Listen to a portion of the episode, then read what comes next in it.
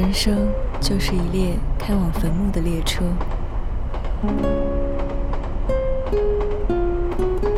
路途上会有很多站，很难有人可以自始至终陪你走完。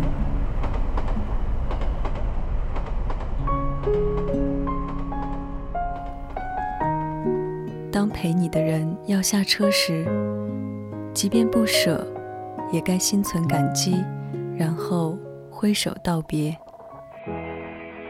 从今天以后，没有人告诉我我该去哪里，我该做什么。从今天以后，一个人醒来后，我该去哪。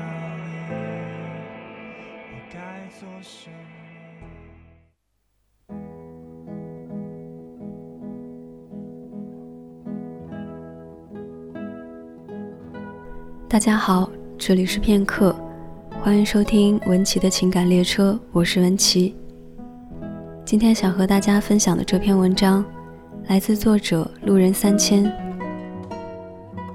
最开始，我只想要你一句晚安。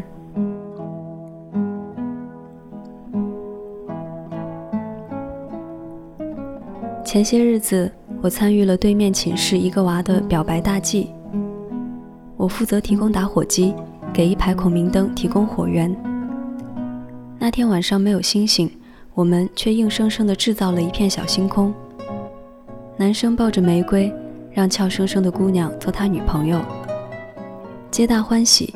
当然，排除那天晚上回到寝室，热水已经停了，我鸡飞狗跳地洗了个凉水澡。所以，当我听说他已经分手的时候，心里就有点异样的感觉。特别是我知道这个男生之前追了这姑娘大半年，然后这姑娘又回过头来追了他大半年，然后两人在一起最多也就两个月的样子，就形同陌路了。这是得不到的才有力气来骚动。昨天我在散步的时候，恰好遇到他在山顶跑步，在寝室没好意思说这个事情，他停下来的时候，我和他叨了两句。为什么要分手啊？不为什么呀，性格不合呗。真没啥。最开始我追她的时候就觉得喜欢这姑娘，后来我觉得她似乎没那意思，也不好自讨没趣，不是？结果她开始倒过头来追我，那时候感觉真好，我随便跟他说句话，他能高兴好久。其实看着他高兴，我也挺高兴的。这不就觉得还是应该表个白吗？结果在一起了过后，他变得老爱发脾气。发脾气？嗯，打个比方，他给我发消息，我没看到，没秒回，他就生气了。一天给我打二十几个电话，问我在干什么，这不是脑子有问题吗？我抓抓脑袋，看着有些情绪的他，没吭声。又不是初高中生，谈个恋爱，整天就想着怎么腻歪，怎么作。我还要准备考研，有自己的事情，一有空，我还不是都拿来陪他了吗？这段时间又没打游戏了，只是他这种越管越多，一不给就和我闹情绪，我是真的觉得好累啊。他说着说着，情绪稳了。最开始。我和他都有点在一起的意思的时候，多好啊！我有自己的生活，他有自己的生活，发消息不用秒回，不用去猜测他情绪。早知道的话，还不如不在一起呢。现在我看都不想看到他。他继续跑步，我戴着耳机往寝室走，边走边想。恐怕他们在一起之前的那个状态，让男生觉得和这个姑娘在一起是很美好的，不用讨好，也不用过分在乎。而在一起了过后，反而烦恼倍增，这种落差感可能才是两人分开的理由吧。将黑为黑，天色最美；将爱为爱，人最迷人。有已经毕业的师兄路过内江来找我玩儿，这哥们儿以前就是国旗班的，个子高，长得敞亮，少喝酒不抽烟，篮球打得好。我刚认识他那会儿，我大一，他大四，换女朋友换得贼快。其实也可以理解，硬件条件好，自然莺莺燕燕也就多。又不是一辈子守着一个人白头的年代，这样的事情也就司空见惯了。换句话来说，模样好的对象，就算是吵架也看着舒坦，不是？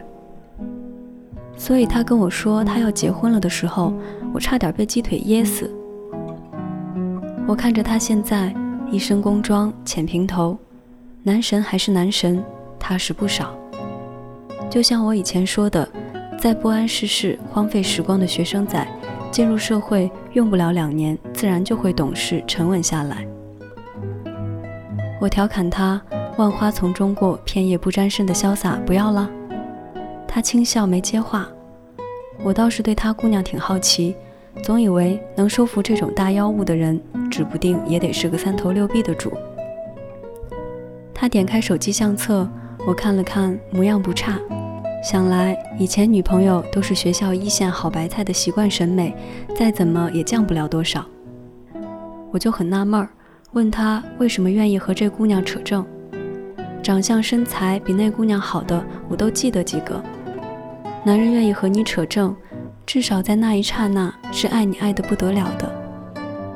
他摇摇头，如实说道：“这种感觉不好说。小何在和我确定关系之前和之后，给我感觉同样的轻松。他想知道了就问，有意见他就说。有时候我玩过了，他也就埋怨两句。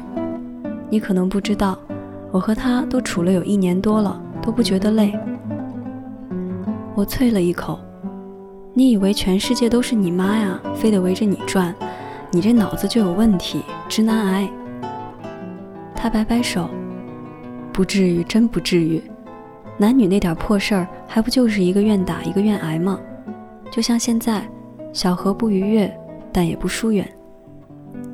他越是这样，我越喜欢他，主动了很多，而且越来越觉得自己给的关心和体谅都还不够。也记着那些该记着的纪念日，不像以前我身边那些姑娘，确定之前一个样，确定之后，你要说我就喜欢的非他不可了，这不瞎扯淡吗？就觉得确定之前通情达理的那个样子，是不是装出来的？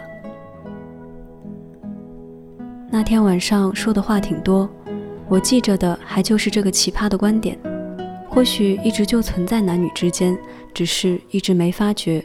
不经意间就着了道，满脑子想起的就是那句话：“不争才是争。”优秀的人自然有人追逐，而最开始对于男神女神回一句消息都开心一整天的你，为什么要在真正走近或者得到之后又变得患得患失，从而又把别人推得越来越远呢？因为你贪了。失去过后。你又开始夜夜对月伤感，失眠多梦，整的朋友兄弟姐妹都觉得这个世界上所有爱情都是狗屁，然后还说他或者他不施宝。你有没有想过，最初别人愿意接受你进入人家的世界，是因为你最开始所展现的魅力？后来这些魅力哪儿去了？喂狗了吗？你想得到越多，就会失去越多。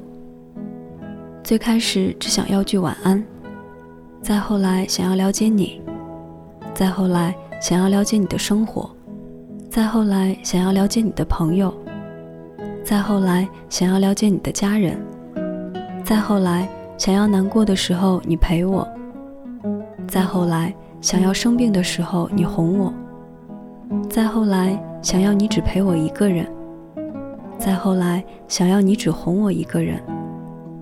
再后来，想要你只爱我一个人；再后来，想要你的世界都是我；再后来，你连晚安都不说了，彻底消失。